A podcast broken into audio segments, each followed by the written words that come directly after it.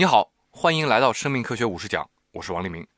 上一讲啊，我们知道了人眼感光的原理，但我必须得说啊，感光这件事儿非常重要，但其实呢，也没有什么特别了不起的，因为像蓝藻啊、草履虫这样的单细胞生物，它也有感觉光线的能力，只是呢，它们感受光之后能做的事儿很有限。比如说啊，它们只能大致确定光源的位置和距离，而人呢，想要依靠双眼探索大千世界，这点信息量是远远不够的。我们不能满足于看见光，我们还需要知道光线的强弱、方向和形状，这样呢，我们才能看清楚猎物，看清楚天敌，看清楚道路，看清楚啊手机和书里的文字和图片。那么，看到具体精细图案的能力又是怎么实现的呢？这一讲啊，我们就来聊聊这个问题。非常有意思的是，生物学家对这个问题的理解其实来自一场意外。故事啊是这样的：一九五八年。两个三十出头的神经科学家休伯和威瑟，他们在合作研究动物是怎么看见光点的。哎，你可能还有印象啊，我们之前的课里啊，这两位神人已经出现过一次了。他们做了那个著名的给小猫缝上眼睛的实验。我们已经知道啊，光点在视网膜上是怎么被感觉到的。简单来说呢，光通过晶状体的折射照到哪里，哪里的感光细胞就会出现电信号。所以现在呢，休伯和威瑟想更进一步搞清楚在大脑里。到底是哪块区域负责感受一个一个光点的输入？他们的做法其实很简单，把一只可怜的猫给麻醉固定好，把它眼皮撑开，然后呢，在它眼前放一台老式幻灯机，更换各种带着光点的幻灯片给猫来看。同时呢，他们把微型电极插入猫的大脑，看看什么样的光点会在大脑的什么区域激发出什么样的电信号。但你要知道啊，大脑里的细胞总数实在是太大了。就算是专门负责视觉信息处理的所谓大脑视觉皮层，随随便便啊也有几十上百亿的神经细胞，要在这么多细胞里找出一个碰巧对光信号有反应的细胞，就像大海捞针一样困难。所以啊，这两个年轻人采取的策略是先大海捞针，万一捞到一个对光有反应的细胞，就紧紧抓着它不放，变着法子给出各种各样匪夷所思的光刺激来好好研究它。比如说啊，给大的光点，小的光点。左边的、右边的、强的、弱的，一个、两个，开灯还是关灯？他们啊，就试图从这个撞上枪口的细胞的反应里，找出大脑处理视觉信息那么一丁点线索。但是呢，一连做了几个月的实验，休伯和威瑟都处在一种迷茫状态，不知道如何是好。为什么呢？因为在反复的尝试下，他们确实找到了一些对光点有反应的大脑细胞，但这些细胞啊，在他们手里没有呈现出什么清晰的反应规律。就算有反应呢，也往往是不强不弱。不管两个人怎么改变光点的位置、大小和强弱，神经信号的变化都若有若无，让人摸不到头脑。他们就很纠结了：是弄错或者忽略什么重要条件了，还是说大脑处理视觉信息的规律太复杂，这样大海捞针研究根本就没意义呢？这样的迷茫状态啊，持续了好几个月，终于在某个疲惫的午夜彻底结束了。在那天啊，休伯和威瑟继续机械重复他们的实验。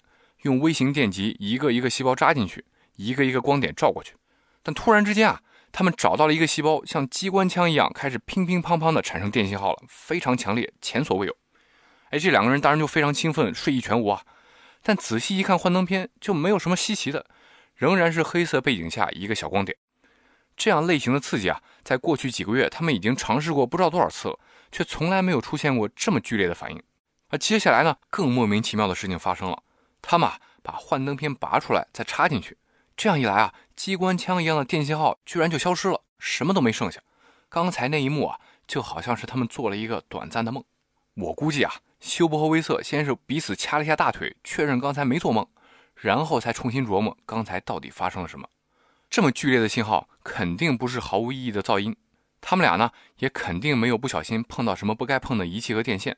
那么这样一来啊。这个信号肯定就来自于那个被电极扎上的细胞，来自刚才那片看起来平淡无奇的幻灯片。于是呢，就像咱们修电脑一样，两位年轻人啊开始继续折磨这个神经细胞，继续折磨这个幻灯片，插拔拔插，换个方向，吹口气儿。最后啊，他们发现，原来呢是第一次照光的时候，他们一不小心没有把幻灯片插好，幻灯片呢没有完全卡在那个卡槽里，这样结果啊。就是幻灯片和卡槽的边缘露出了一条细细的光线，恰好照在猫的眼睛上。就是这条无意间出现的光条，导致了机关枪一样的电信号。这件事儿啊，让两位科学家非常意外。这难道是说大脑并不像视网膜一样感受光点，而是感受光点组成的光条吗？后来发现啊，果然如此。在之后的几个月啊，休伯和威瑟确认，很多大脑细胞对光点没有什么特别的反应，反而呢，对某种角度的长方形光条反应非常强烈。有的细胞啊，只会对水平放置的光条有反应；有的呢，偏爱垂直的；有的细胞啊，干脆喜欢四十五度角倾斜的。这个意外的实验啊，听起来非常简单，但却有着非常重大的意义。它标志着啊，咱们人类对视觉系统的理解从光点升级到了看见光条。从看见光正式迈进了看见图案的时代。原来啊，视网膜细胞的作用是看见光，也就是说啊，检测光点的存在。而大脑就完全不一样了，它虽然不能直接看到光，但它呢，能对来自视网膜的感觉信号进行深度的处理和整合。大脑细胞有一种能力啊，在接收了一大堆光信号之后，通过分析它们彼此间的位置信息，就能判断这是一个有什么特定形状的物体。你可以想象啊。如果我们理解了这种能力，我们就真的站在了理解感觉的大门口。因为大千世界里，不管再复杂的物体，无非啊，也就是各种光信号的排列组合嘛。为了真正理解这个能力，休伯和威瑟还给出了一个简单的模型，成功解释了不能看见光的大脑细胞是怎么判断一根光条的形状，或者说是怎么看见图案的。这个模型是什么样呢？他们认为啊，视网膜上面有许多个感受光点的感光细胞。这些细胞呢，把电信号同时输出给了同一个大脑细胞，而这个大脑细胞呢，有一个特别的性质，只有当这些感光细胞同时输出电信号给它的时候呢，这个大脑细胞才能被激发。这样一来呢，如果这些视网膜上的感光细胞本身排列成了一个特定的形状，比如说啊，一个垂直摆放的长方形，那这个大脑细胞呢，它也就只会对这样的形状有反应。这么说啊，也许有点难理解，我来打一个更形象的比方。假设，有一只会发光的毛毛虫，它的头、肚子、尾巴分别能产生三个光点。这些光啊，进入人的眼睛，会分别照射到三个不同的感光细胞上。我们啊，就叫它头细胞、肚子细胞、尾巴细胞。然后呢，这三个细胞啊，会把电信号同步传输到大脑里去，输出给同一个细胞。我们啊，可以叫它毛毛虫细胞。而这个毛毛虫细胞的特点就是。它必须同时接收到头、肚子、尾巴这三个细胞的信号，才会被激发。而这样一来呢，就只有真的出现了这样一条发光的毛毛虫，大脑里的这个毛毛虫细胞才会被激发。而只要这个毛毛虫细胞被激发，我们的大脑就知道一定啊有一只毛毛虫爬过来了。你看啊，这个简单的信号处理原则就能超越对光的简单认知，实现对形状的识别了。我想插一句啊。如果你是计算机专业的同学，相信你马上意识到了，刚才我们说的就是一个布尔逻辑问题。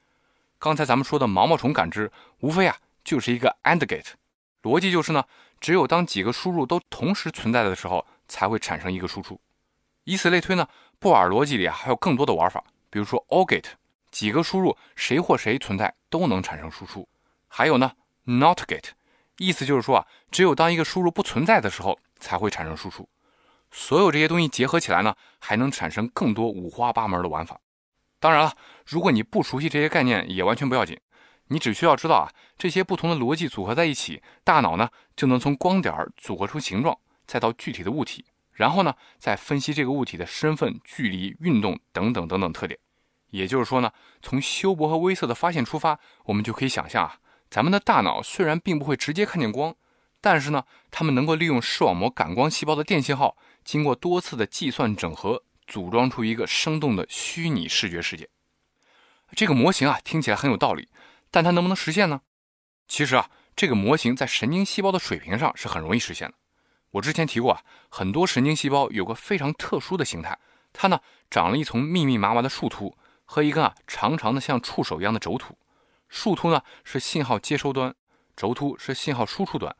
那我们刚才讨论这个感受毛毛虫的原理呢，就可以想象成啊三个感光细胞，也就是咱们说的那个头细胞、肚子细胞、尾巴细胞，它们啊把长长的轴突伸向毛毛虫细胞树突的位置，而毛毛虫细胞呢，可能啊它天性比较懒惰，很不容易被激发，只有当这三个细胞同时把电信号输出给它的时候呢，激发的效果才足够强，这样一来啊，这个毛毛虫细胞才能被激发起来，产生自身的电信号。从而在大脑里产生对毛毛虫的感觉。好了，总结一下，这一讲我们说了大脑细胞是如何看见图案的。一个意外实验，两个熬夜的年轻人，让咱们呢对感觉系统的理解上了一个大台阶。但是你也别太乐观啊，实际上对于视觉信息的处理，我们仍然有非常多的问题不理解。但咱们这一讲啊，起码能说明视觉信息处理的底层逻辑啊，可能没有什么神秘的地方。下一讲呢，我将讨论视觉信息的另一个重要组成要素，那就是颜色。我们下一讲见。我为你准备了一张知识卡片，附在文稿里。如果你觉得有收获，欢迎你把课程和卡片分享给你的朋友。我们下一讲见。